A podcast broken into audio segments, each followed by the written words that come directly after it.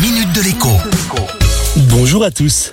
Vous avez peut-être entendu parler de l'histoire de ce Britannique qui a racheté la banque qui lui avait refusé un crédit quand il avait 20 ans. En réalité, ce n'est pas vraiment la banque qu'il a racheté, mais l'immeuble dans lequel elle se trouvait. Mais le pied de nez reste amusant.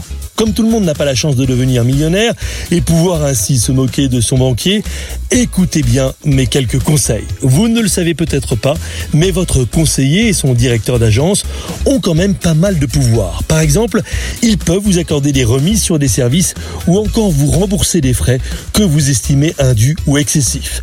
De la même manière, ils peuvent influer sur le taux d'un crédit, qu'il s'agisse d'un crédit immobilier ou à la consommation. Ils peuvent aussi vous faire une fleur sur un tarif d'assurance, puisque les banques aujourd'hui vendent aussi quasiment toute de l'assurance en plus de vendre des produits bancaires. Mais pour cela, encore faudrait-il que vous connaissiez votre conseiller, mais que lui aussi vous connaisse. Cela veut dire prenez rendez-vous.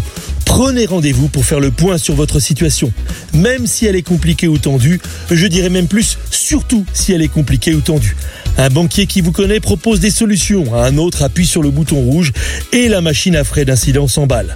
Je parlais d'assurance un instant, sachez-le, votre banquier sera ravi que vous lui apportiez le contrat de la maison ou de la voiture. Même si vous ne le choisissez pas, parce qu'il est plus cher, il y sera sensible. Et s'il est plus compétitif, basculer chez lui, c'est disposer d'un argument pour négocier en cas de souci. À demain. La minute de l'écho avec Jean-Baptiste Giraud sur radioscoop.com et application mobile Radioscoop.